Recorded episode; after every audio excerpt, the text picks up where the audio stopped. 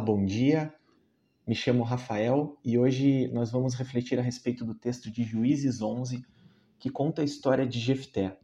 Jefté era, filha, era filho de Gileade. Gileade era casado, mas Jefté era filho de Gileade com uma prostituta. E, e esse, é, essa questão fez com que os irmãos de Jefté o expulsassem da casa do seu pai e, e não repartiram a herança com Jefté. Então Jefté se retirou, se estabeleceu num lugar chamado Tobi. E muitos anos depois, quando os amonitas entraram em guerra contra Israel, é, os líderes de Gileade, que era além né, era uma região, foram atrás de Jefté para que Jefté liderasse é, o, o, exército de Israel contra os amonitas. E aí é, Jefté tem uma longa discussão com o rei dos amonitas e, e tenta argumentar, tenta de alguma maneira é, pacificamente resolver a situação, isso não acontece. E aí Jefté, ele ora, né, ele, ele recebe o Espírito Santo contra o exército dos amonitas e eventualmente vence a guerra é, após uma promessa que fez ao Senhor. É, Para mim, o grande, o grande ensinamento dessa história de Jefté tem muito a ver com o nosso conceito de prosperidade. É, hoje muito se fala a respeito de prosperidade e, e, se coloca a prosperidade como um objetivo pessoal, algo que quando eu alcanço o meu objetivo quer dizer que eu me torno próspero. No caso de Jefté, eu arrisco dizer que Jefté foi sim próspero no seu objetivo, mas o objetivo de Jefté não era dele, era um objetivo do próprio Deus. Deus queria que o povo de Israel vencesse a guerra contra os amonitas e por isso enviou o Espírito Santo que se apossou de Jefté, como diz no, no versículo 29, e aí Jefté liderou o exército e venceu a guerra. É, a vitória não é algo da qual Jef, não é uma conquista da qual Jefté pode se orgulhar, porque essa prosperidade tem a ver com os planos do Senhor e não os planos de Jefté.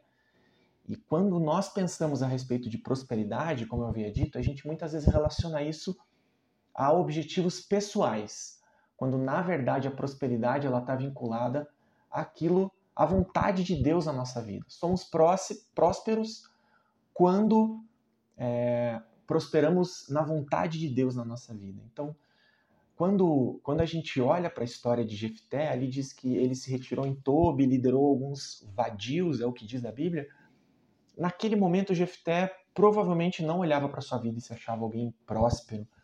É, e quem sabe no final essa promessa que Jefté faz a Deus é que a filha dele, ele tinha uma única filha, e essa filha dele não poderia se casar por conta desse sacrifício, essa promessa que Jefté fez ao Senhor. Então, de novo, mesmo depois da vitória, da luta contra os amonitas, Jefté pode ter olhado para sua vida e falado: puxa, venci a guerra, mas lamento pela minha filha não poder se casar. Isso faz gera um sentimento ambíguo com relação à prosperidade. Mas se a gente olha o plano de Deus para o povo de Israel, Jefté foi um, um líder muito próspero nessa história, porque foi alguém que liderou o povo em uma batalha e trouxe vitória para Israel.